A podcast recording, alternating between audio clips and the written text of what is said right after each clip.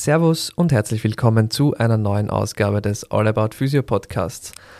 Heute habe ich zu Gast wieder den lieben Philipp. Hallo Philipp. Hallo Luki, danke für die Einladung. Sowieso sehr gerne. Und ähm, wir haben uns für heute ein Special überlegt, weil ja der 23. Dezember ist ähm, und Weihnachten vor der Tür steht, hat der Philipp in seiner Instagram-Story eine Wunschliste ausgeschickt und das wurde von euch ganz brav beantwortet. Und wir gehen jetzt einfach mal die einzelnen Themen oder die Themen, die ähm, uns meisten zugesagt haben, einfach mal durch und sagen so unsere Meinung dazu, beziehungsweise auch vielleicht ein bisschen Richtung wissenschaftlichen Stand, geben vielleicht einen Ausblick in die Zukunft etc.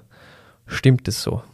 Ja, genau, das ist der Plan. Also eben danke von meiner Seite auch für meine Followerinnen, meine Follower, für das zahlreiche Feedback und die zahlreichen Wünsche, die ihr auch ähm, mit uns geteilt habt.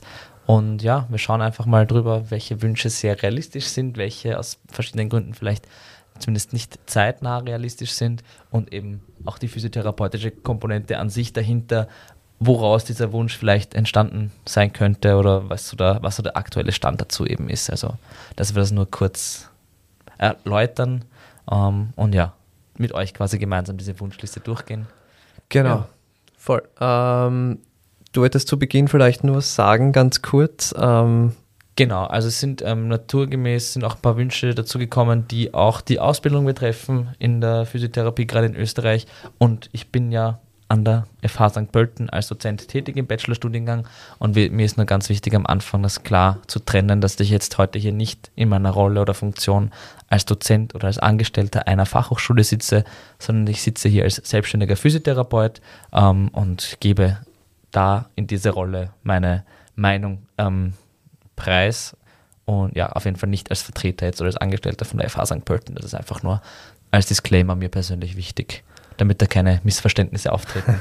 ja, das kann manchmal passieren. Ähm, okay, nachdem wir das geklärt haben, gehen wir einfach mal die Themen der Reihe nach durch, hätte ich gesagt. Ähm, als erstes auf unserer Tafel steht hier das aktuelle Curriculum. Ja möchtest du beginnen, etwas dazu zu sagen? Mhm. Also generell vielleicht zu allen Wünschen. Ich habe ja dann oft teilweise eben so wie jetzt dann nur einen zwei Wort Input bekommen. Also ich kann ja manchmal auch nur rein interpretieren, was damit konkret gemeint ist. Aber ähm, in dem Fall habe ich nachgefragt, die Person, und das war eine Person aus Deutschland, die gemeint hat, ja, sie haben teilweise Dinge in ihren Curricula drinnen, die halt schon vor 20 Jahren nicht mehr aktuell waren. Hat dann zwei Therapiekonzepte oder zwei Therapiemethoden auch genannt, die ich jetzt aber nicht ausführen möchte. Und ja, das erste ist mal, dass Deutschland nochmal ein viel, viel äh, größeres Spektrum hat, was Ausbildungsinhalte betrifft, weil es dort einfach keine bundesweite Standardisierung gibt. Da gibt es ja sowohl Bachelorstudium als auch quasi nur unter Anführungszeichen Ausbildungen oder Diplome. Und da haben wir in Österreich schon den Unterschied, dass es, all, dass es in Österreich ausschließlich im Bachelorstudium mhm. möglich ist, Physiotherapeut, Physiotherapeutin zu werden. Das heißt, allein dadurch sind wir schon ein bisschen ich sage jetzt mal, normierter oder eher gleichgeschalten in Österreich. Natürlich können sich die Inhalte trotzdem unterscheiden, aber wir haben ja eine Ausbildungsverordnung, eine gesetzliche. Also gewisse Inhalte äh, müssen einfach vorkommen, weil sonst umgekehrt gar kein Bachelorstudiengang in Österreich sein könnte. Das heißt, ähm, allein dadurch ähm, ist schon Aktualität gegeben. Es muss dieses Curriculum in jeder Fachhochschule auch, ich glaube, es sind alle fünf bis sieben Jahre wieder neu geplant und strukturiert werden, einfach eben um möglichst zeitgemäß zu sein, äh, um aber auch Dinge, die in vorigen Curriculum nicht gut funktioniert haben oder die noch Optimierungsmöglichkeiten äh, gezeigt haben, das auch einfach wirklich einarbeiten zu können. Also eine gesetzliche Verpflichtung, dass das die Fachhochschulen machen und das betrifft wieder alle Fachhochschulen und ähm, ich glaube, dadurch sind wir in Österreich schon, wird in Österreich schon ein Aufwand betrieben, die Curricula inhaltlich halbwegs aktuell zu halten. Was dann die einzelnen Fachhochschulen mit dieser Vorgabe machen oder wie sie das interpretieren, ist natürlich dann wieder ähm, ihnen selber überlassen. Aber ich glaube, in Österreich also gibt es einige Mechanismen, die das zumindest theoretisch sicherstellen, dass die Aktualität gegeben ist. Natürlich kann ich jetzt nicht jedes halbe Jahr den Lehrplan umstellen, wenn irgendeine neue Studie rauskommt, dass ich sage, okay, ich werfe den jetzt, weiß ich nicht, Orthotrauma-Unterricht komplett über den Haufen und mache jetzt alles neu. Das wäre organisatorisch nicht möglich. Ähm, fünf Jahre, ja, kann man sagen, ist viel Zeit. Aber ähm, es muss ja auch irgendwie Kontinuität geben und man muss ja auch die Möglichkeit haben, drei, vier Durchläufe zu haben, um zu schauen, was gut funktioniert und was nicht. Ähm, also ich glaube, es ist ein, ein akzeptabler Kompromiss, mhm. meiner Meinung nach. Ich weiß nicht, wie du es. Ja. Du hast ja auch viele Praktikantinnen, Praktikanten, ähm, kriegst da halt aus einer anderen Rolle mit, was die mitbekommen im Unterricht, wie, wie ist deine Einschätzung zu dem? Genau, also sowohl als, als Praktikumsanleiter als auch natürlich als nebenberuflich Lehrender in, in, in Krems auf der FH. Ähm, ich finde, wenn du nicht fix angestellt bist auf, auf einer Universität und halt eben als nebenberuflich Lehrender das machst, dann wirst du ja quasi nur für das bezahlt, was du wirklich unterrichtest. Das heißt, so viel wie alles, was du dir vorbereitest, alles, was, wo du dir Zeit nimmst, um das gescheit aufzubauen, entweder du bekommst irgendwas eben fix vorgelegtes, was meistens dann nicht so ist, wie man es sich vorstellt, weil man es ja auch nicht selbst erarbeitet hat, sondern weil man es einfach bekommt. Oder eben du setzt dich selbst hin und machst dir die Mühe und, und setzt irgendwas auf. Und dann ist es halt so, dass es ein riesen Zeitaufwand ist, dass du die Studien dazu suchst, dass du das einfach belegen kannst, dass du das Hintergrundwissen dir wieder aneignest. Und ähm, ich habe für mich zum Beispiel jetzt den Punkt gefunden, dass ich sage, okay, ich habe meine zwei Vorlesungen vor drei, vier Jahren, fünf Jahren ähm, aufgestellt und ich überarbeite das schon immer wieder, aber ich arbeite halt sehr viel nach Guidelines in diesen Vorlesungen. Mhm. Das heißt, die Guidelines verändern sich alle drei bis vier Jahre, glaube ich, so circa mhm. im Schnitt. Ja. Und dann brauche ich nicht so viel nachschauen. Andererseits habe ich eine riesengroße Vorlesung, mhm. ähm, bei der ich halt das Skriptum und alles bekommen habe. Und da ist es für mich insofern schwierig, weil da einige Inhalte drin sind, die ich selbst vor zehn Jahren schon gelernt habe mhm. und die sie nicht geändert haben. Und da wäre halt mein Wunsch einfach an die, an die FH, an die FHs generell, dass man da vielleicht einfach auch den nebenberuflich Lehrenden die Zeit gibt und da die finanziellen Mittel vielleicht dazu gibt, dass man sich mehr damit beschäftigen kann, weil es am Ende dann auch in der Qualität unserer Ausbildung und, und in der Qualität der, der neu kommenden Physios ähm, niederschl niederschlagen wird. Und das ist ein bisschen ein Punkt, der, der mir ein bisschen weh tut, ehrlich gesagt, mhm. wenn ich darüber nachdenke, weil mir das uh, immer wieder zweifeln lässt dran, ob, ob ich das richtig mache oder nicht. Okay. Genau. Das, das wird halt nur die so, Zeit weisen. Richtig, absolut. Aber das wäre einmal so zum, zum Curriculum von, von mhm. meiner Seite her. Mhm. Ähm, aber switchen wir vielleicht dazu gleich zur nächsten Frage. Mhm. Ja, die nächste, oder Entschuldigung, so, Gerne, wollte bitte. das Wort nicht nehmen. Der bitte, nächste tun Wunsch Sie das. war, ähm, die Physiologie soll in den Vordergrund gestellt werden. Das jetzt mal ähm, klingt jetzt nach einem relativ einfach zu erfüllenden Wunsch, ähm, ja, weil Physiologie ist ähm, Physiologie und Pathologie, die Abläufe, die grundlegenden Bausteine, aus denen wir bestehen, sind ja für alle gleich. Natürlich bei gewissen ja. Krankheiten können welche Zellen mehr oder weniger vorhanden sein, besser oder schlechter funktionieren. Das ist klar, das ist logisch. Aber so die grundlegenden Prinzipien, und das ist ja die Physiologie, die sind für uns alle gleich. Und ähm, da, da, das ist einmal so der erste Fixpunkt. Das lernt man ja auch Anatomie und Physiologie. Auch in Anatomie kann es Abweichungen geben, aber so die grobe Basis, dass wir ein menschliches Skelett haben und im gesunden Fall zwei Arme, zwei Beine und einen Kopf und so. Das ist ja, das sind so mal die Basics, an denen man sich orientieren kann. Und ähm, was bei dem Wunsch einfach gemeint war, so die Physiologie, die in den meisten normalen Fällen abläuft, die sollte einfach ähm, bei, bei so neuen Behandlungsansätzen oder Untersuchungsansätzen weiterhin im Vordergrund ähm, gehalten werden. Was die Person gemeint hat, war, dass eben oft, gerade auf Social Media, das haben wir auch schon in einer Folge besprochen, oft sehr, sehr ähm, fast schon übernatürlich ähm, scheinende Zusammenhänge irgendwie dargestellt werden oder Behandlungserfolge, die auf sehr ähm, ja, wie sagen wir, übernatürliche Wirkungsweisen ähm, zurückgeführt werden. Und ähm, das sollte einfach wieder reduziert werden. Also es war ein sehr frommer Wunsch, der war jetzt an niemanden konkret gerichtet, sondern einfach generell, es sollte wieder so sein, dass generell in der Physiotherapie, in der Kommunikation auf Social Media ähm, keine übernatürlichen Behandlungsmethoden irgendwie angewendet werden oder übernatürliche Zusammenhänge oder scheinbar übernatürliche Zusammenhänge ähm, irgendwie äh, dargestellt werden. Ähm, was das dann genau ist, bleibt mhm. jedem oder jeder Person selber überlassen. Aber dass man sich darauf funktioniert, was ist mit der Physiologie und mit dem Wissen über Physiologie, Pathologie realistisch, was man machen kann bei Behandlungsmethoden ähm, und was halt nicht. Ja, also dass man halt einfach, wie gesagt, sich daran hält, was ähm, wirklich auch vielleicht wahr ist oder wo man wahr halt ist immer ein schwieriger Begriff, ja, was okay. ist wahr, aber dann, aber ich weiß schon, also was ist so gesichertes Wissen und was genau. wird sich wahrscheinlich, wenn man es in 20 Jahren untersucht, immer noch nicht geändert haben. Ja. Also wir werden wahrscheinlich in 20 Jahren auch noch Sauerstoff brauchen Zum Beispiel. Ja, ja davon, das ist sowas wirklich so, das mhm. musst du nicht mehr debattieren, da muss nicht nochmal neu geforscht werden. Das kann man quasi als gesichert mhm. wahrnehmen. Und dann diesen Basics, ja, die sind eigentlich un, unumstößlich.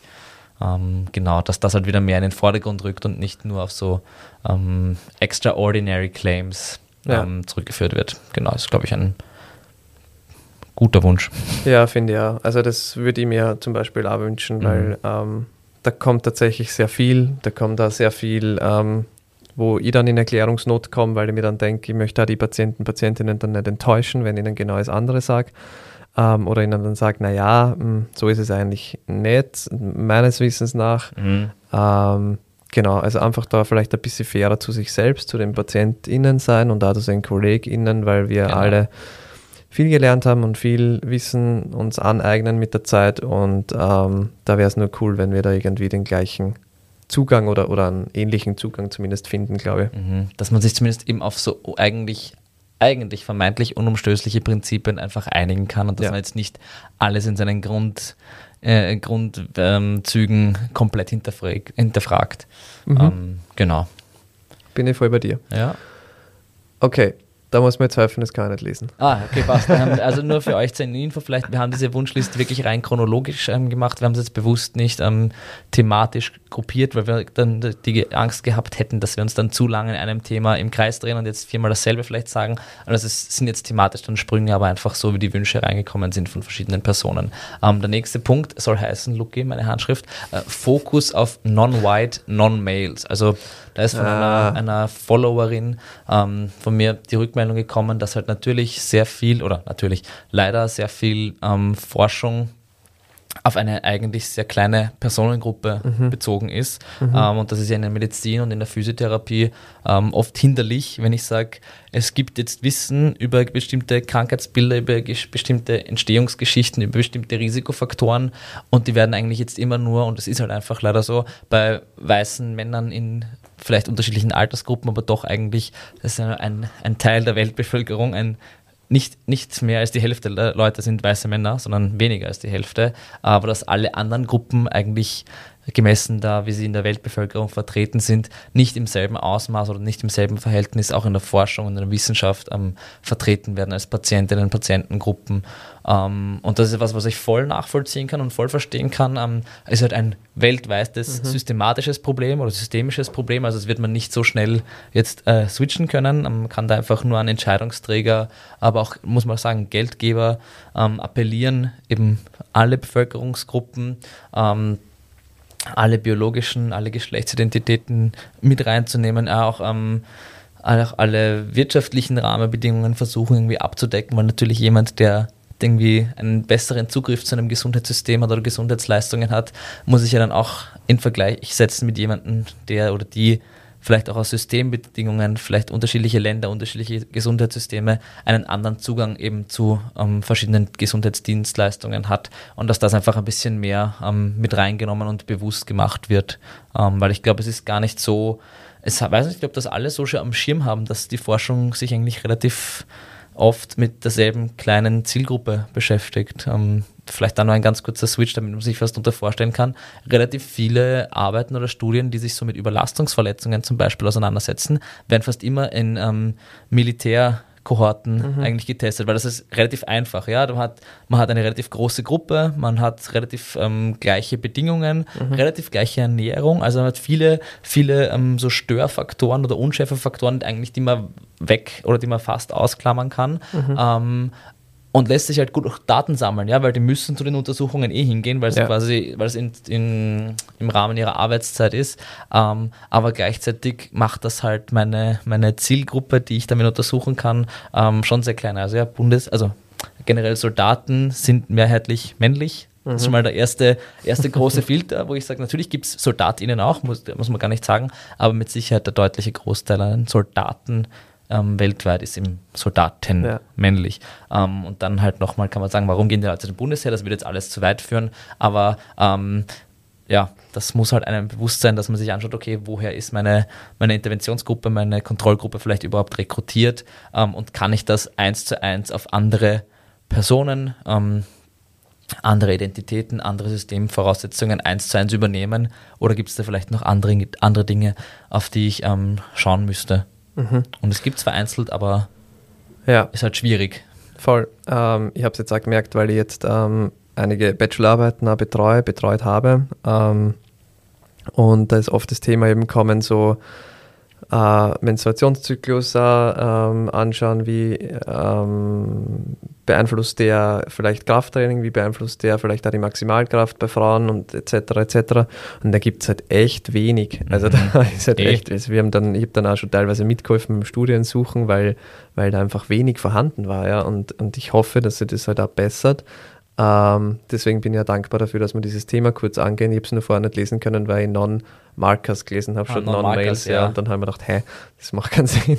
Aber ansonsten finde ich das super und ich, und ich würde es auch cool finden. Und ich weiß, dass bei uns im Masterstudiengang jetzt auch zwei, drei Leute ähm, in Richtung eben mehr mit ähm, weiblichen Personen ähm, oder weiblich Gelesenen wobei da werden es, glaube ich, eher weibliche Personen eben sein, ähm, forschen wollen. Und das finde ich ganz cool, dass man da einmal die Studienlage nochmal durchschaut, dass man vielleicht nochmal einen Impact gibt. Genau, also es wird ja. wahrscheinlich noch ein bisschen länger dauern, schätze ich ja. mal, bis wir da wirklich auch. Leider, und das wird. Ja, so wie du sagst, Entschuldigung. Ja, du weißt schon, bis wir die Dichte einfach haben, das wollte ich ja, sagen. Ja, und was man da nicht vergessen darf, wir waren jetzt auch immer noch ähm, in dem Kontext eigentlich, dass wir von per se standardmäßig ähm, definiert gesunden Personen reden. Da ist ja noch gar nicht mal das Thema angeschnitten, dass bei verschiedenen genetischen Effekten, zum Beispiel ja wie einer Trisomie 21 beispielsweise, mhm. dass das auch Einfluss aufs Bindegewebe hat zum Beispiel und dass dann vielleicht eine Alibi-Verletzung und für uns jetzt Alibi-Verletzung, weil wir sie oft behandeln wie ein Kreuzbandriss, vielleicht ganz anders zu behandeln ist, weil die, weil die ähm, die Bindegewebesituation eine andere ist. Und mhm. das ist ja, da ist nichts mit Political Correctness, Incorrectness zu tun, aber nachweislich gibt es bei verschiedenen Chromosomen Anomali Anomalien oder Anomalitäten, nein, Anomalien glaube ich. Ich glaube Anomalien. Ähm, gibt es dann auch manchmal ähm, äh, unterschiedliche ähm, Voraussetzungen fürs Bindegewebe. Mhm. Ja, also das ist ja auch nochmal eine ganz neue Box, die man quasi aufmachen kann. Da kann man sich ins Unendliche steigern. Ja. Ähm, und man kann eh nicht alles abdecken. Aber ähm, es wäre einfach schön, wenn mehr Literatur, mehr Forschung und noch mehr Bewusstsein in der Praxis ähm, dafür geschaffen wird, dass man nicht alle Studienergebnisse für alle ähm, Teilgruppen der Population eins zu eins übernehmen kann. Yep. Genau. Und ich glaube, tiefer können wir in das Thema jetzt nicht einsteigen, weil sonst sprengt es eh die ganze Folge. Aber ähm, Stimmt, ja, ja wäre spannend, da, da vielleicht in einer anderen Folge mal irgendwie einzutauchen. Ja, finde ich auch cool. Aber wir können das ja gleich ähm, kombinieren mit dem nächsten Thema vielleicht auch ein bisschen. Nämlich äh, nächstes Thema wäre da Bezahlung. Und da ist es ja oft so, dass wir vielleicht ein bisschen Diskrepanzen haben. Ähm, also ich glaube, dass da die Frage oder die Forderung ist, oder wie immer die Idee ist, eben die Bezahlung für Physios generell zu erhöhen, schätze ich mal. Ähm, ich glaube, dass es bei uns im Gesundheitsbereich oder vor allem in der Physiotherapie schon so ist, dass sehr viel Gleichberechtigung schon herrscht. Ähm, vor allem, wenn du im privaten freiberuflichen Sektor bist, da ist ja der Preis überall gleich.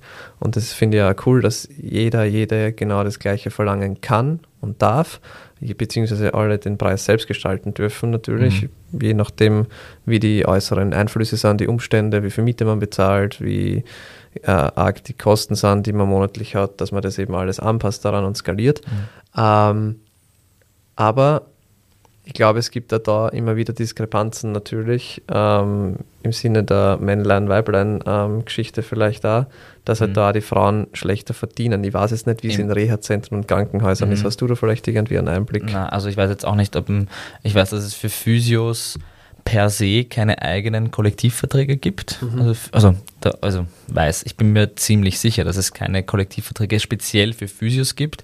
Äh, in den Krankenanstalten, jetzt glaube ich beim WIGEF, Wiener Gesundheitsverbund, ähm, bitte nicht mich steinigen, wenn ich mich jetzt täusche, aber gibt es schon ähm, Verträge, die dann auch wieder für ein paar MTD-Berufe zusammengelten, ähm, ist halt aber nie ein isolierter Physio-Kollektivvertrag. Oder es gibt dann auch einen eigenen Kollektivvertrag für, für Personen, die in in Arztpraxen quasi angestellt sind, aber da wird dann auch nicht unterschieden, ist es jetzt Bachelor, Master, wie viel Berufserfahrung ähm, und der ist so im Gesundheitsbereich, soweit ich das weiß, schon eher niedrig angesetzt. Ja, also ähm, da, da diese, diese Sicherheit, dass wir sagen, okay, wir haben jetzt irgendwie ähm, da eine kollektivvertragliche Situation die rettet uns jetzt quasi das Überleben und schafft uns ein Luxus- und Lotterleben.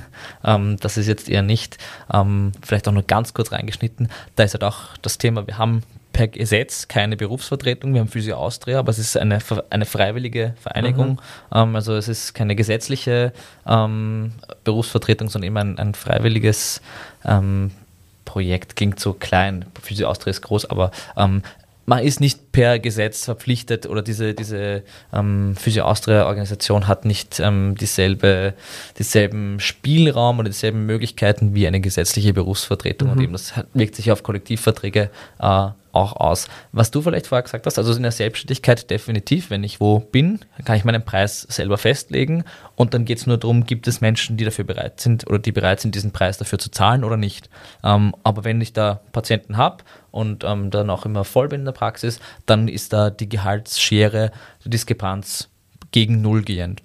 Was aber schon reinkommt, denke ich, ähm, was ein Schritt vorher ist, dass wenn man schaut, wie sich quasi die, die Studierendenzahlen ähm, aufteilen zwischen, jetzt mal, wenn wir nur bei zwei biologischen Geschlechtern bleiben, weiblich und männlich. Und wenn wir dann aber schauen, wie die Verteilung ist bei selbstständigen Physios, sieht man, dass schon überproportional viele Männer in die Selbstständigkeit gehen. Mhm. Das heißt, ähm, sozial bedingt, ähm, vielleicht auch ähm, wirtschaftlich bedingt, Frauen gehen tendenziell ähm, in relativen und aber auch in absoluten Zahlen gesehen seltener den Schritt in die Selbstständigkeit. Ja. Und das eben, was da für soziale Mechanismen alle dahinter stehen, kann man jetzt nur, nur spekulieren, aber ähm, man weiß da schon aus Erhebungen arbeiten, dass eben tendenziell allgemein gesprochen, das kann man jetzt nicht auf Einzelpersonen ähm, übertragen, aber so insgesamt ähm, tendieren Frauen dazu, ihre eigene Leistung eher zu unterschätzen oder sich selber eher klein zu reden. Ähm, äh, dann ist es die vielleicht Sache, auch wenn ich jetzt ähm, Alleinerzieher bin, das sind auch der Großteil der alleinerziehenden Personen weiblich. Und wenn man sagt, okay, man hat dann diese, diese ähm, wer ist denn das unternehmerische Risiko in der Selbstständigkeit und muss dann aber quasi das ganze Haushaltseinkommen bereitstellen, ähm, dann können wir jetzt lang diskutieren, warum es zu dieser Situation kommt, aber es liegt jetzt nicht ausschließlich an Physios, aber es sind natürlich Dinge, die es dann auch schwerer machen, quasi sich in die, in die Freiberuflichkeit zu wagen. Mhm. Ähm, und natürlich, wenn ich dann dort bin und ich verlange 90 Euro und das zahlt wäre, super, wunderbar, aber eben dieser Schritt in die Selbstständigkeit ähm, dürfte, dürfte aus eben, wie gesagt, besagten Gründen ähm, Frauen oft schwerer fallen oder von Frauen einfach seltener gegangen werden. Und da glaube ich, muss man eben eine, eine Stufe vorher ansetzen, dass man eben schaut, dass die Rahmenbedingungen so sind, dass jede Person, wenn sie das möchte, sich ohne, ohne zu viele Sorgen ähm, in, die, in die Freiberuflichkeit wagen kann. Natürlich soll man es immer überlegen, aber jetzt es sollte unabhängig vom, vom Geschlecht oder von der Geschlechtsrolle sein. Das wäre einfach mhm. wünschenswert und erfolgenswert, mhm. dass man sagt, es kommen nicht nur zur generellen Wagnis Freiberuflichkeit, dann auch noch zusätzliche Sorgen dazu ähm, aufgrund der sozialen Bedingungen oder wirtschaftlichen Bedingungen. Ja. Da bin ich ja. mal ganz äh, stolz auf, auf unsere Praxis, muss ich jetzt einmal anmerken, weil wir ähm, sogar einen Damenüberschuss haben bei uns, ähm, was ich super cool finde. Ähm, das heißt, vielleicht da die Message von uns oder so nach draußen, ähm, traut euch ruhig. Ähm, es kann meistens nicht schief gehen, es, es, funktioniert meistens, dass du einfach wirtschaftlich bist und dass es, ähm, ja, es ist halt auch mehr Qualität manchmal ja dahinter. Ähm, wo ich nochmal kurz zurückkommen möchte, vielleicht beim Bezahlungsthema ist, ja, ich bin dafür, dass ähm, das Ganze angehoben wird. Wenn ich jetzt überlege, ich kenne teilweise Physios, die arbeiten 40 Stunden in einem Reha-Zentrum, in einem, äh, in einem, in einem äh, äh, äh, Institut oder in einem Krankenhaus und die bekommen ähm, 1600, 1700 Euro netto im Monat für 40 Stunden Arbeit.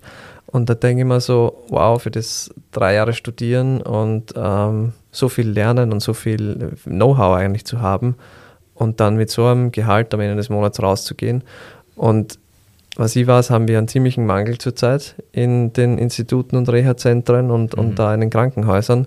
Und dann sollte man sich vielleicht einmal fragen, warum das so ist. Wenn ich einmal ein Milchmädchen, Entschuldigung den Ausdruck, aber Milchmädchenrechnung mache mhm. ähm, und ich überlege mir mal, was ich in der Freiberuflichkeit mit 20 Stunden verdienen kann, im Vergleich dazu. Ich kann mehr Qualität bieten, meistens, weil ich mehr Zeit habe mit den Leuten. Ähm, dann brauche ich meistens nur 20 Stunden in der Woche arbeiten und komme auf das Gleiche.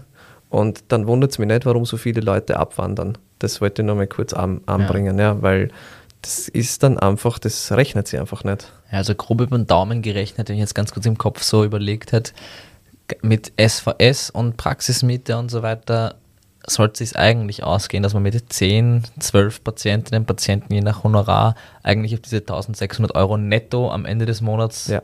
rauskommt. Und das ist halt wirtschaftlich gesehen ist die Frage, stellt sich die Frage nicht.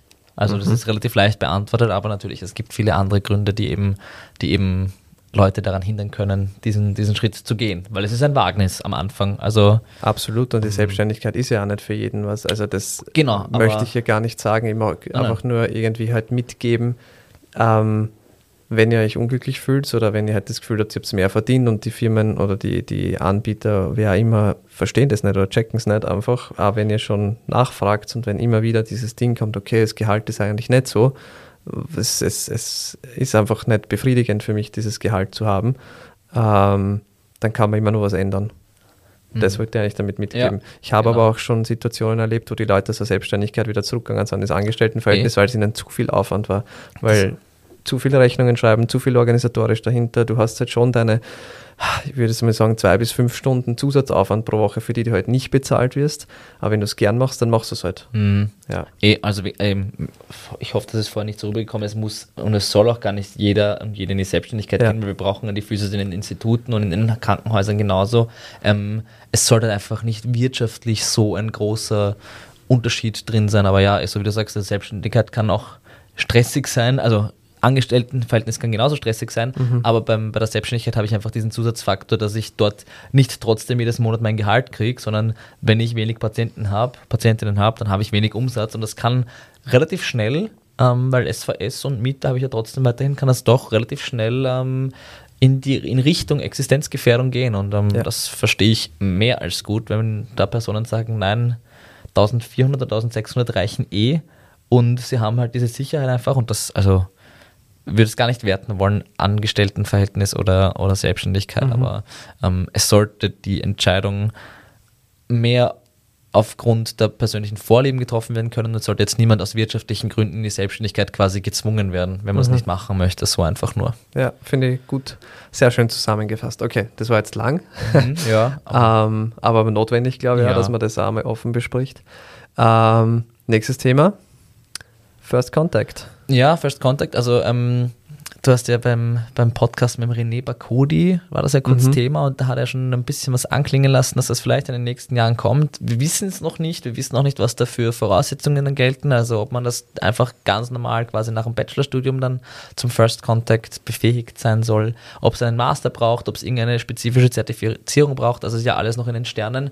Ähm, für alle, die jetzt nicht voll im Thema drin sind, First Contact heißt einfach im österreichischen Gesundheitssystem, vielleicht haben wir auch internationale Zuhörerinnen äh, Deutschland, Schweiz oder wie auch immer. Nein, haben, haben wir sogar. Haben ja, wir sogar ja. Perfekt. Ähm, First Contact heißt, dass ich ähm, Physiotherapie quasi als Leistung beanspruchen kann, nämlich nicht nur, wie es jetzt gerade in Österreich ist, als Prävention ohne Diagnose, sondern eben auch mit, einer, mit einem medizinischen Problem, also Schmerzen, Bewegungseinschränkungen, wie auch immer, äh, Funktionsdefizit, ohne vorher quasi mir eine Verordnung von ärztlicher Seite holen zu müssen. Das heißt auch wirklich die Physiotherapeutinnen ähm, die ersten Gesundheitsdienstleister sind, ähm, die mit diesem Problem konfrontiert werden und quasi mhm. eigenständig eine Diagnose, physiotherapeutische Diagnose ist ja auch immer so eine Begrifflichkeit, die, die sehr schwierig ist, ähm, physiotherapeutische Einschätzung ähm, treffen können und dann auch zum Beispiel Bildgebung verordnen können, weil auch das ist in Österreich momentan so. Bildgebung kann auch wieder nur von Arzt oder Ärztin mhm. verordnet werden ähm, oder Blutbefunde oder wie auch immer. Also natürlich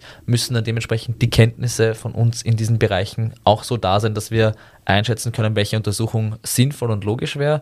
Aber ähm, ja, wir fangen da ja nicht bei Null an. Also wir haben ja viele klinische Fächer mhm. äh, auf allen FHs, ist ja auch in dieser Ausbildungsverordnung eben drinnen.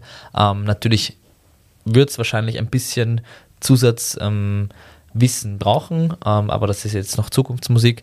Ähm, aber ja, First Contact, denke ich, ist ein gutes Konzept, funktioniert in manchen Ländern super, in manchen Ländern funktioniert es nicht so sehr. Ich glaube, in Frankreich ist es momentan möglich. In Deutschland ist es möglich, wenn man den sektoralen Heilpraktiker für Physiotherapie macht. Das heißt, wenn ich als Physiotherapeut, Physiotherapeutin die sektorale Heilpraktikerprüfung mache, dann darf ich quasi auch im First Contact arbeiten, weil man dann quasi als Patientin per Definition zum Heilpraktiker, Heilpraktikerin geht und die Person dann auch in dieser Heilpraktikereinheit physiotherapeutische Maßnahmen setzen darf.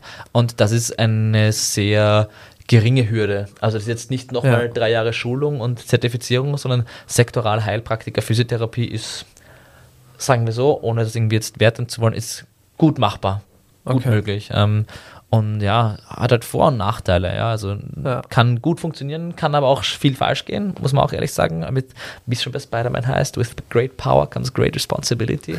ähm, na, und ja, gibt sicher für und wieder. Ähm, aber ja, wäre wär cool, weil es einfach auch für die Patientinnen leichter ist, diesen ganzen Marathon, bevor ich überhaupt mit der Physiotherapie starten kann und dann glaubt der Physio, ein MRT wäre gut, dann muss ich wieder zum Facharzt, zur Ja. Fachärztin oder Hausarzt, Hausärztin, dann muss ich meinen Termin ausmachen beim Institut. Es zahlt sich eh jetzt ziemlich. Ähm, Vor allem- dafür, so organisatorisch für PatientInnenseite, wäre es schon sehr cool, glaube ich. Eben und vor allem ist es ja oft so, dass die Fachärzte, Fachärztinnen eh komplett überfordert sind und komplett überlastet sind und da die, die AllgemeinmedizinerInnen ähm, komplett überfordert sind.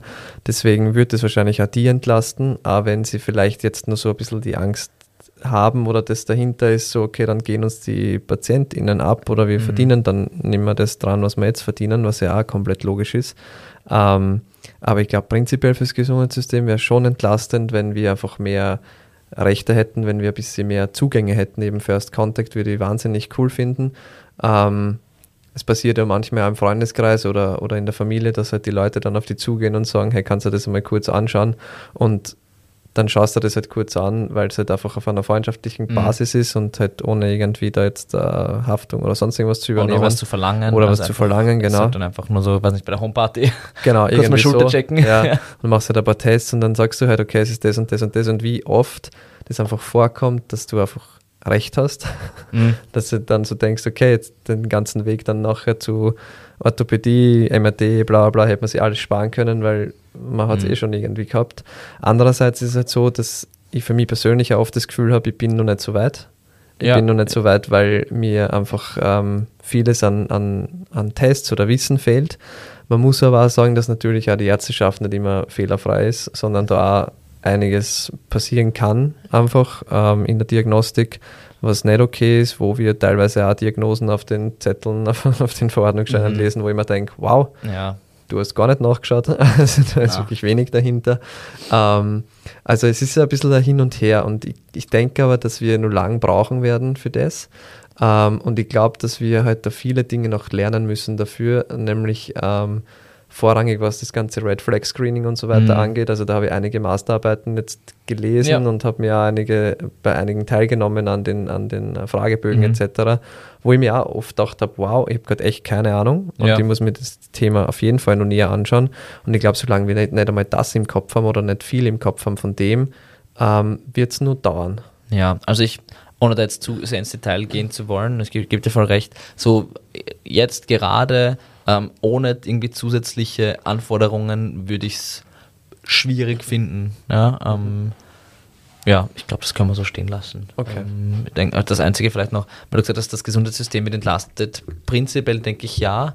Ähm, aber the- theoretisch könnte man ja auch sagen, es gibt dann eine Berufsgruppe mehr, die ähm, Bildgebung verordnen könnte. Und wenn jetzt jemand sagt, wir machen mal bei jeder Schulterproblematik als Physio standardmäßig stimmt ein auch, MRT, dann kann es auch wieder Gesundheitssystem überlastend sein. Also immer so die Frage, es muss schon, es muss schon zusammenpassen. Also mehr ist nicht immer mehr. Ja, Ja, na, ähm, stimmt schon. Also das, ja, aber ja, ich glaube, es wäre sehr cool, weil es einfach vor allem den PatientInnen viel Zeit und viele Wege sparen würde. Aber es darf natürlich, es muss natürlich schon ähm, mit dementsprechenden ähm, Anforderungen verbunden sein. ja, Ja, okay. finde ich schon. Bin ich, bin ich bei dir, finde ich gut. Ja.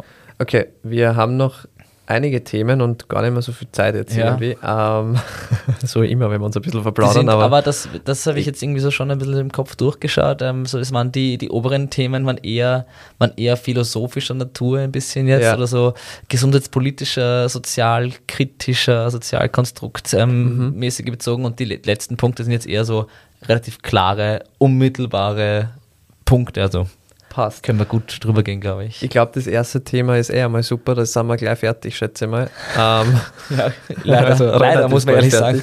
sagen. Ähm, nämlich, was steht da, lieber Philipp? Ja, es steht, ähm, Praktika sollten bezahlt werden. Ähm, bin ich voll dafür. Ja. Also, wie gesagt, nochmal betonen, in welcher Rolle ich da sitze. Ja, also es sind 1000, über 1000 Arbeitsstunden, ja. ähm, die man leistet, die jede Person leistet ähm, in einem Physiotherapiestudium.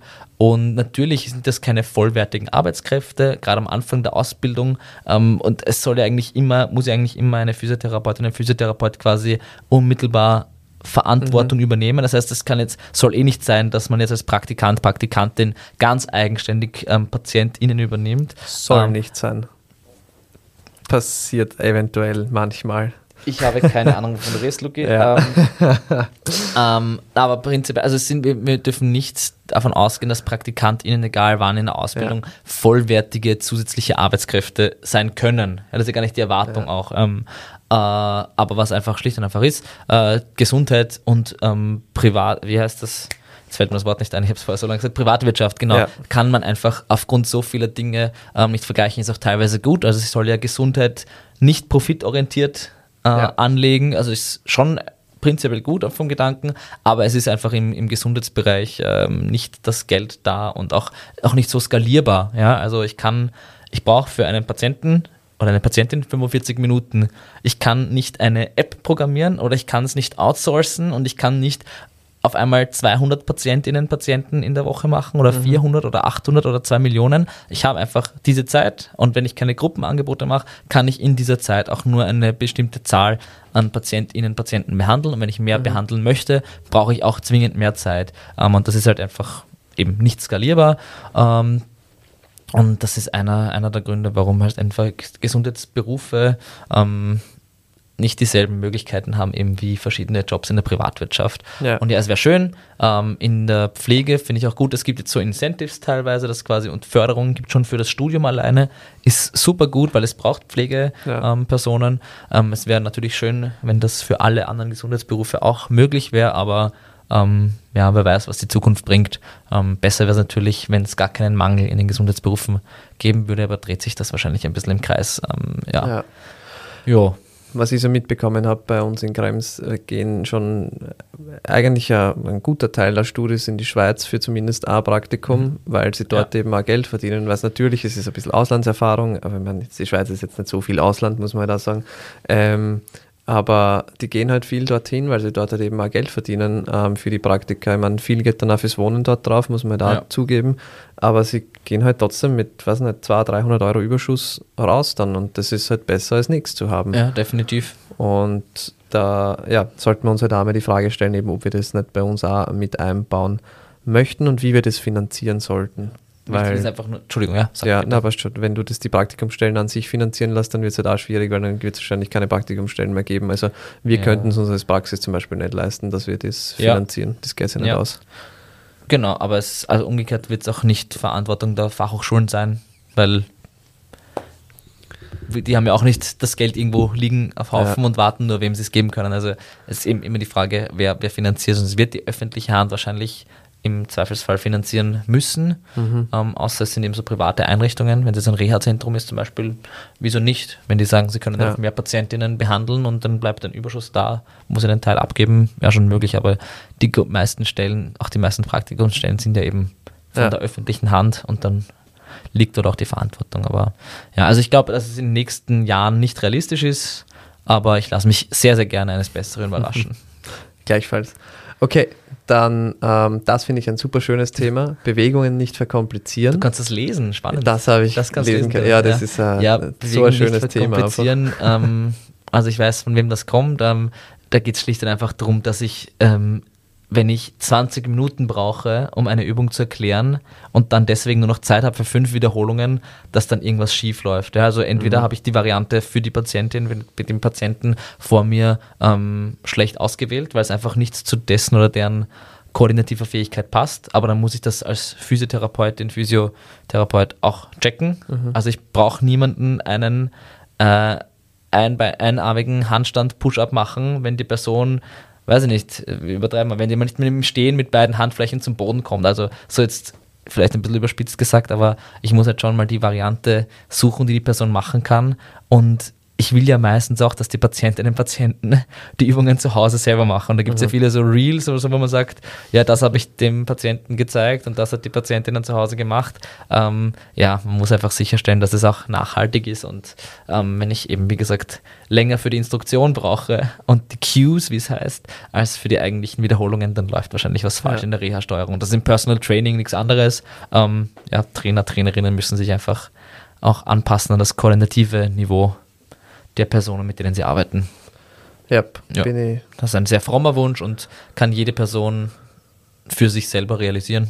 Ja, finde ja, finde ja. Genau. Einfach halt mehr Basic wieder arbeiten ja. vielleicht und weniger ähm, weniger Slacklines einbauen, vielleicht, wo es nicht unbedingt notwendig Als eine Möglichkeit. Als eine Möglichkeit. als eine Möglichkeit.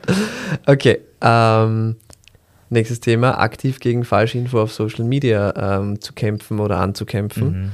Ähm, ja. ja. E klingt ja mal am Anfang auch relativ eindeutig und ja, ja sollte man machen. Aber die große Frage ist, wer entscheidet denn, was ist Falschinfo? Und du wirst es nie schaffen, dass es eine Einrichtung, eine Institution, ein Gremium gibt, mit dessen Einschätzungen alle zufrieden sind. Ja, also es wird nie, wenn man, es gibt so Fact-Checking, ähm, aber wenn ich das für jede Information ähm, bezüglich Gesundheit ähm, durchführen lassen wollen würde, da wirst du einfach nicht fertig. Mhm. Also ich meine, auf X oder Twitter oder wie es auch immer heißt, ähm, gibt es schon diese Fact-Checkings immer wieder, mhm. aber das ist ja auch ähm, ein immenser Aufwand und es gibt so viel Information ähm, und auch damit wird nicht jede Person einverstanden sein mit der Einschätzung. Also ich bin schon dafür, dass man sagt, wenn man etwas behauptet, ähm, muss man auch einen Nachweis bringen, wieso man zu dieser ja. Behauptung kommt und nicht umgekehrt sagen, gehen, darauf gehen wir dann vielleicht auch noch in der, in der späteren Folge im neuen Jahr dann ein mit den Cognitive Biases, ähm, dass ich sage, na, ich behaupte jetzt mal was und jetzt muss mir mal wer beweisen, dass es nicht so ist, weil so funktioniert es nicht. Da ja. kann jeder sagen, ich kann auch sagen, der Himmel ist grün, beweisen wir mal, ähm, dass der Himmel nicht grün ist. Und das haben wir letztes Mal schon gesagt, ähm, beim letzten Podcast, es braucht einfach viel, viel mehr Zeit. Ja äh, um eine Falschbehauptung zu widerlegen, als sie einfach nur aufzustellen. Ähm, ja. Genau, aber aktiv gegen Falschinfo kann auch wieder nur jeder, jede einzelne sich ermahnen und einfach selber nur Inhalte teilen, die auch wirklich ähm, evidenzbasiert, literaturbasiert sind, ähm, die vielleicht auch verifiziert schon wurden, ähm, aber dass man da, ich, ich sehe es sehr kritisch, ähm, dass man sagt, es gibt ein Gremium oder eine Institution, die entscheidet dann, was ist richtig, was ist falsch, weil da kommst du sehr schnell in sehr, sehr ähm, gefährliche Tendenzen. Mhm. Also, weiß nicht, wo ist das? In irgendeinem Kinderbuch gibt es so die Wahrheits, die Wahrheitsmänner. Ich glaube, so Momo, ich weiß es nicht mehr, aber da gibt es so da das, Wahrheits, das Wahrheitsministerium und äh, was die, also das ist, ja. das sind Tendenzen, die wollen wir nicht mehr haben in Österreich, ja. dass irgendwer entscheidet, was stimmt und was nicht sein ja, darf. Voll. Da wollen wir um, nicht ähm, hin. Ja, also wer da vielleicht mehr zu diesem Thema ähm, nochmal hören möchte, die Social Media Folge ist eher nur online. Ähm, hört sich die am besten an, weil da haben wir eh schon das zerrissen. Ähm, ich habe nur einen kleinen Wortwitz, der steckt mir schon die ganze Zeit im Kopf. Vielleicht gibt es kein Gremium, aber wir könnten ein Greimelum. Oh. Ähm, Entschuldigung, der war ganz schön, schlecht. Dass schön, dass wir den Podcast nur äh, audiomäßig aufnehmen und keine Videos, weil Wirklich? Der, der Blick von mir war gerade Fremdscham. Sehr, sehr viel, ja. Entschuldigung, Million. passt. Ähm, somit wäre der Witz auch wieder abgehakt ei, ei, für diese Folge. Ähm, okay, gehen wir weiter. Ja, gehen wir gerne weiter, bitte. So schnell wie möglich. zu den esoterischen Angeboten ja. aus dem Curriculum streichen. Das mhm. finde ich auch sehr spannend. Ja, ja auch da wieder, also mh, mm, ist mir die Frage, die, die Frage, so wie sie allein, oder der Wunsch, wie, sie form, wie er formuliert ist, kommt natürlich schon aus einer konkreten Ecke. Und man kann sich auch vorstellen, welche, welche Dinge die diese Person meint.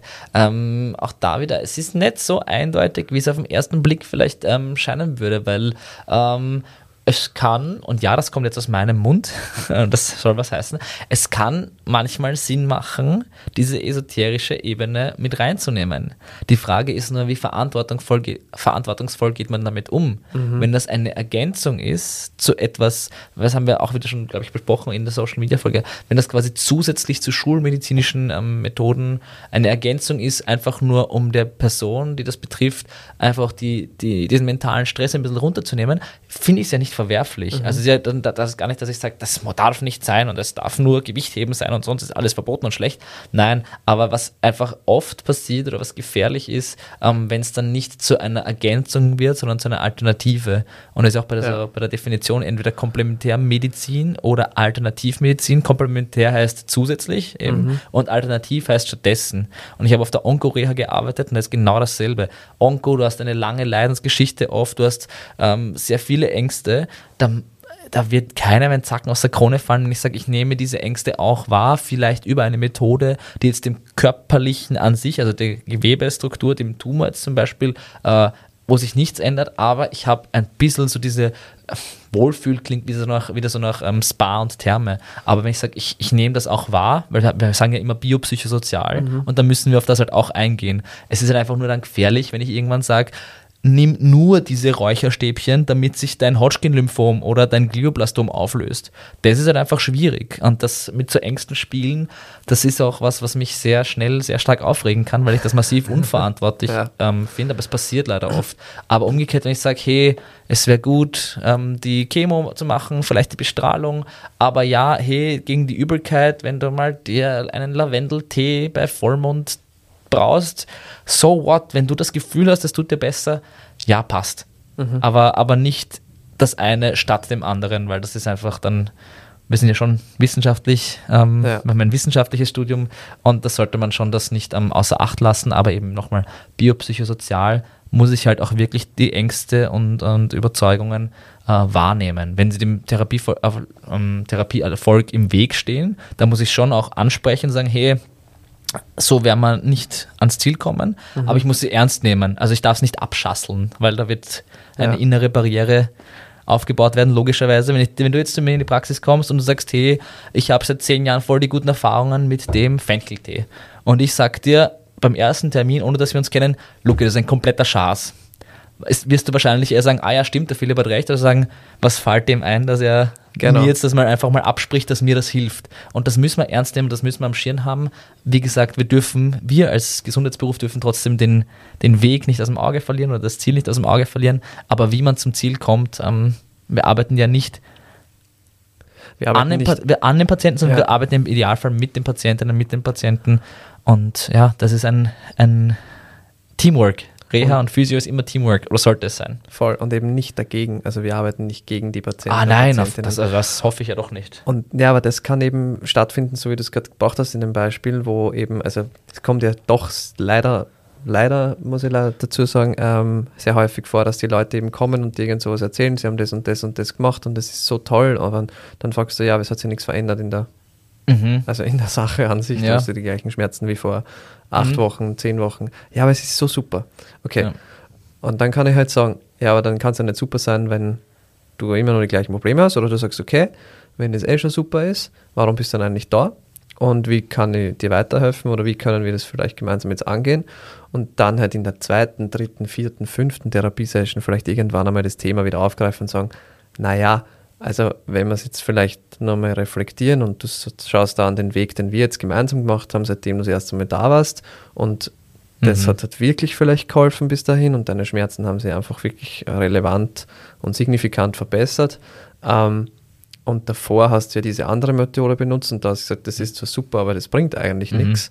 Ähm, wie würdest du das jetzt gegenüberstellen? Dann ist es ein ganz anderer Zugang, als ja. wenn ich eben, so wie du sagst, gleich nach vorn presche und sage, das ist eigentlich eine Chance. Ja. Also da geht es halt auch sehr viel um Kommunikation. Kommunikation habe ich schon mit der Raffaella sehr ja. viel besprochen. Da werden wir vielleicht auch nochmal ein bisschen Thema dazu, vielleicht auch zu dritt einmal, das wäre sicher auch lustig. Mhm. Ähm, genau. Aber ich glaube eben, dass so Zusatzangebote, wie du sagst, oder eben so komplementärmäßig ähm, schon ab und zu Sinn macht. Man muss es halt nur wirklich auch so kommunizieren oder auch so irgendwie bereitstellen, dass sie die Leute nicht nur auf das setzen. Ja, glaub, es muss für beide Seiten, für Behandler, Behandlerin, aber auch für Patientinnen und Patienten klar sein, dass es ja. eben das ist, ein Add-on. Und dass es jetzt nicht, was hilft besser gegen einen Tumor, um wirklich bei diesem drastischen Beispiel zu bleiben, aber wirklich Onkorea, man hört sehr, sehr viel und es ist auch verständlich aus PatientInnen-Sicht, die sind sehr verzweifelt und irgendwann klammern sie sich an jeden Strohhalm und der kann noch so abstrus wirken von außen. Ähm, besser, es besser man hat es versucht, als nicht versucht, ist mhm. dann oft so dass die Devise. Weil den, und das kann man den Patientinnen und Patienten auch nicht vorwerfen. Also die, die sind ja unschuldig. Also die, denen wird das ja von irgendwo herangetragen Ja. und als Lösung verkauft. Absolut. Und dass die sich an jeden ähm, Strohhalm klammern, wenn sie merken, okay, die Chemo hat jetzt vielleicht nicht den Tumor ausradiert oder die Bestrahlung hat jetzt nicht so geklappt, wie sie sich vorgestellt hätten. Ähm, wir haben dann aber wirklich Sachen gehabt, teilweise mit Aderlass bei Vollmond. Mhm. Und die Leute haben das gemacht und es gedacht, wir sind im 21. Jahrhundert, wir Und haben das Zeitalter der. Aufklärung äh, eigentlich hinter uns in Europa. Aber wie gesagt, also den Patientinnen und Patienten mache ich da überhaupt keine Vorwürfe. Also ähm, das, das liegt das Problem ganz woanders. Da liegt das Ja. Problem bei den Leuten, die, die sich dessen bewusst sind und die da einfach nur das finanziell Mhm. ausnützen. Und da, da stellt es mir oft alle meine Nackenhaare auf. Da haben wir einen gleichen Und ich habe viele wissen. Nackenhaare, wenn das wen interessiert. Ja, das auch wenn es hier. interessiert. Aber deswegen ist auch ein weiterer Grund, warum wir es nicht filmen dem Podcast, sondern nur aufnehmen. Anywho, Okay. weg von meiner Körperbehaarung. Weg bitte. von der Körperbehaarung, weiter zur Weiterbildung. Ja. Ähm, genau, wir haben jetzt nur zwei kurze Themen, würde ich Ja. jetzt mal sagen. Ähm, und zwar hat ein Follower, eine Followerin ähm, Weiterbildung sollte leistbarer werden Mhm. geschrieben. Ja, und hat da konkret auch das Beispiel genommen, dass Masterstudiengänge, nein, Entschuldigung, Masterlehrgänge 10.000 bis 15.000 Euro kosten können. Ähm, deswegen Masterlehrgänge, weil das sind die, die nicht öffentlich gefördert werden. Masterstudiengänge in Österreich eben sind die, wo man genauso auf der FH diese 300 irgendwas 60 ähm, Euro pro Semester zahlt, also pro Semester, nicht pro Monat an unsere internationalen Zuhörerinnen. Ähm, 360 irgendwas ähm, im, im Semester plus halt dann noch irgendwie 20 Euro gefühlt Ja, ÖH-Beitrag glaub und das 20 ja, 28, keine also nichts da eigentlich quasi. Ähm, das sind die, das sind die Masterstudiengänge und die Masterlehrgänge, die halt einfach diese öffentliche Förderung auch nicht haben. Ähm, die kosten dann eben gut so, also du bist gerade im Master, du hast, Mhm. wir werden jetzt nicht auf die Zahlen exakt eingehen, aber in der Größenordnung so 10.000 bis Ja. 15.000 Euro Ja. ist das irgendwo verortet. Ähm, ja, und dann Fortbildungen genauso, ja, also es gibt schon noch Fortbildungen, die kosten zwei Tage dann 480 Euro. Muss man mal verdienen auch. Mhm. Ähm, das ist, also ich verstehe, ich verstehe, woher das kommt, weil, Ja. also ähm, voll nachvollziehbar. Andererseits muss man auch sagen, ab einem gewissen, wenn man unter einen gewissen Preis geht, ähm, kann man sich ja trotzdem nicht mehr dieselbe hohe Qualität erwarten. Das ist nicht automatisch alles, was teuer ist, ähm, ist gut. Das nicht. Also kann auch Blödsinn verzapfen und viel Geld Ja. verlangen. Also das ist kein Qualitätskriterium. Aber umgekehrt, ich kann nicht hohe Qualität um einen Spottpreis erwarten, Ja. ähm, weil dann läuft irgendwas falsch. Und ähm, die Frage ist halt immer jetzt, also was, was ist notwendig? Also wir haben eine Weiterbildungspflicht in Österreich. Ähm, die, denke ich, ist sehr leicht machbar vom Stundenausmaß. Das ist, sollte eigentlich kein Problem sein. Ähm, aber die Frage ist schon, ähm, welche Weiterbildung möch, möchte man machen und welche muss man vielleicht sogar machen. Ja. Ja. Weil also jetzt eben, wenn man angestellt an einer FH als Dozent arbeiten möchte, zumindest wie ich das mitbekomme, braucht man einen Mastertitel. Und das kann sein, dass ich einen Masterstudiengang mache, ähm, der dann gut passend ist auch zu meinen Interessen, ähm, wo ich eben diese 360 Euro ungefähr im Semester zahle. Oder es kann sein, dass ich mich eben für einen, für einen ähm, Masterlehrgang entscheide, wo ich halt dann eben 15.000 oder vielleicht auch mehr finanzieren muss.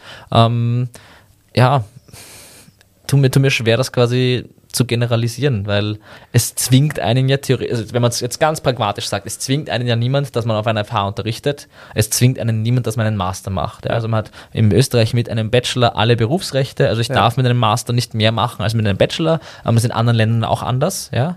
Ähm, also von, von rein berufsrechtlich habe ich nicht mehr Kompetenzen, sondern mehr Berechtigungen. Ähm, aber es ist die Frage, in, in welchen Weg möchte ich einschlagen? Ja.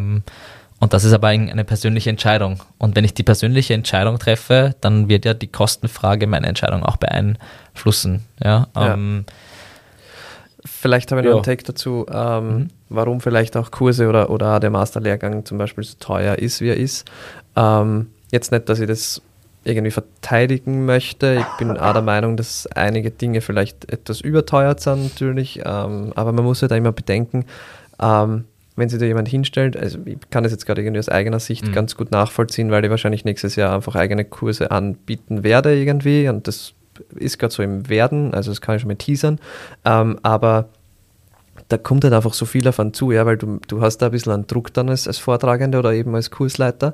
Du magst ja ähm, qualitativ hochwertig einfach was anbieten können. Das heißt, du sitzt da Stunden, Tage, Wochen, Monate lang hin und erarbeitest ein Konzept. Du musst da Ziel vornehmen, du musst dir dann die einzelnen Teile rausnehmen, du musst schauen, okay, was will ich eigentlich eingehen in der, in der Vorlesung oder in diesem Kurs, den ich anbiete, wie lang soll er dauern, wie viel Aufwand habe du hast einen extremen Aufwand im Vorhinein und dass der Kurs dann halt nur drei oder vier Tage dauert, okay, bin ich dabei. Weiß ich, das denkt man sich dann so, naja, für die drei oder vier Tage kriegt er jetzt, weiß nicht, 500 Euro. Mhm. Ähm, dann rechnest du das mal 15, dann denkst du so, ja, ist nice, habe ich mhm. 7500 Euro an drei Tagen verdient mhm. oder an mhm. vier Tagen verdient. Ja.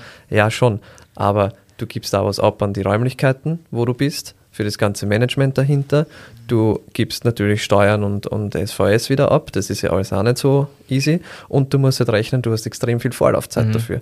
Das heißt, es ist halt schon, schon schwierig. Wenn das Ganze natürlich einmal läuft, dann irgendwann bist du gestern drüber und denkst dir, ja, okay, jetzt ist es, jetzt ist es nett. Mhm. Aber das dauert jetzt schon einige Jahre, bis du dann an dem Punkt da bist, dass sich das dann auch wirklich zeitlich rentiert, glaube ich. Ja.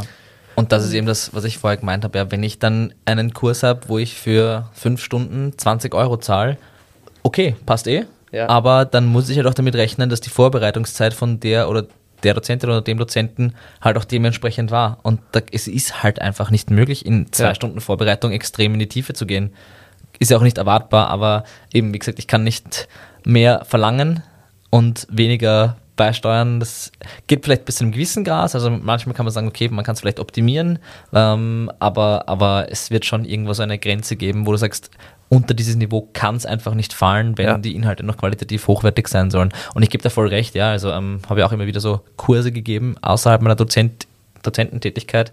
Ähm, und ja, die Zeit, die man im Kursraum steht, ist ein Teil von der Arbeitszeit, die da reinfließt. Und natürlich, ebenso wie du sagst, es wirkt dann halt so, der steht da zweimal sieben Stunden, dann lasst uns noch viel üben und praktisch arbeiten, da da eh keine, keine Aufgabe eigentlich, außer ein bisschen mhm. nochmal dumm gehen und schauen. Äh, ja, eh, aber ähm, das, das, ist halt auch nicht so das, ganze, das ja. ganze Zeitpensum, was man hat für, diesen, für diese Inhalte. Ja. Und ja, auch da wieder. Wenn es dir das wert ist, machst du es trotzdem. Wenn es nicht wert ist oder du es dir halt vielleicht auch leider nicht leisten kannst, dann ja. mach's nicht. Fertig. Eh, aber Und viele Arbeitsstellen zahlen ja die Fortbildung, muss man das sagen. Das muss man, muss man hoch anrechnen, genau. genau. Ähm, aber das ist, sagen wir so, alles, was, wo man quasi nicht bewusst auch da eine, eine, ein Teaser schon an unsere Bias- oder Überzeugungsfolge, die dann im nächsten Jahr kommt. Ähm, Dinge, für die ich nicht zahle, werden automatisch als weniger wertvoll wahrgenommen. Mhm. Also wenn ich, ja. wenn ich nicht dafür was gezahlt habe, ähm, ist die Wertigkeit davon, wurscht wie qualitativ hochwertig der Kurs oder der Inhalt ist, ähm, ist die Wertigkeit, die ich für mich damit wahrnehme, einfach geringer. Ja. Und deswegen, also Fortbildungen, die vom Arbeitgeber gezahlt werden, großartig und sie tun sich auch selber was Gutes damit. Ähm, aber also ja, das wird, wird trotzdem nicht so wahrgenommen wie jetzt eben so der selber finanzierte ja. Kurs. Kurs. Ja. Beides. ja, um, ähm, Okay, uh, ich glaube, damit können wir das abschließen. Ja. Wir sind jetzt schon knapp bei einer Stunde ähm, Aufnahmezeit, also wir haben schon uh, sehr viel gesagt. Deswegen, Was haben wir gesagt? 30, 35 Minuten das war das Ziel, gell? Das war das Ziel, Traum. ja. Das haben wir ein bisschen drüber hinausgeschossen, aber es passt nix. gut, es ist Weihnachten, also ja. wir können das. Ihr habt eh Zeit. Genau, da ist Urlaub, da kann man sich das nehmen.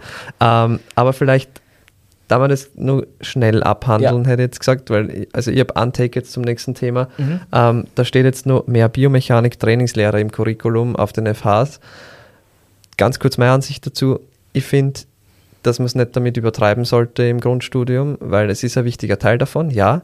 Ich finde aber, wenn du dort einen guten Vortragenden hast oder gute Vortragende hast, ähm, dass du sehr viel mitnehmen kannst und den Rest musst du dir selbst erlernen durch Zuschauen, durch ähm, hingreifen, durch ähm, Bewegungen analysieren, plus dafür gibt es auch einen Sportphysio. Mhm. Dafür gibt es einfach diese Sportphysiotherapie-Fortbildung, ob das jetzt ein Diplom ist oder ein Masterstudiengang, Masterlehrgang, whatever.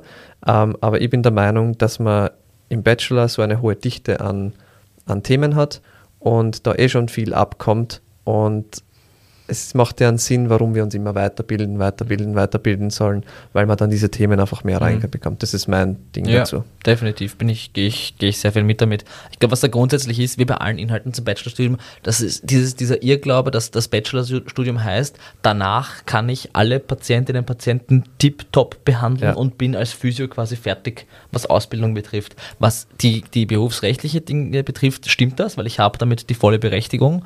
Ähm, aber Stillstand ist Rückschritt. Ja, mhm. und wenn ich nicht mich weiterbilde nach dem Bachelor, dann werde ich in fünf Jahren ähm, nicht mehr mitkommen. Und äh, Weiterbildung ist in unserem Beruf einfach ein Thema und es ändert sich auch so viel. Wir haben es in, in dieser Forschungsfolge schon angesprochen, die Physiotherapie in der Forschung ist eine sehr junge Disziplin. Ähm, das heißt, man kommt so oder so nicht drum herum, sich nochmal immer wieder einzulesen.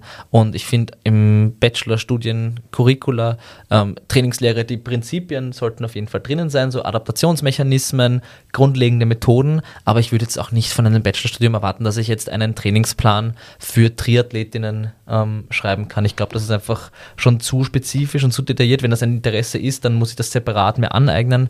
Ähm, aber ja, irgendwo sind dem auch Grenzen gesetzt, auch zeitlich und organisatorisch im Bachelorstudium. Ich verstehe den Wunsch, ich verstehe mhm. das, woher das kommt. Äh, ja, Trainingslehre, die Basics sollten wirklich gut sitzen, dass ich auch sage, ich kann die Hobbysportlerin, aber auch den 65-jährigen Pensionisten, der, der trotzdem Adaptationen, Adaptationsmechanismen, die bei ihm gelten, ähm, dass ich das gut umsetzen und einfließen lassen kann. Aber so wie du sagst, es gibt nicht umsonst Fortbildungen, Zusatzausbildungen, Master mittlerweile auch für Sportphysiotherapie.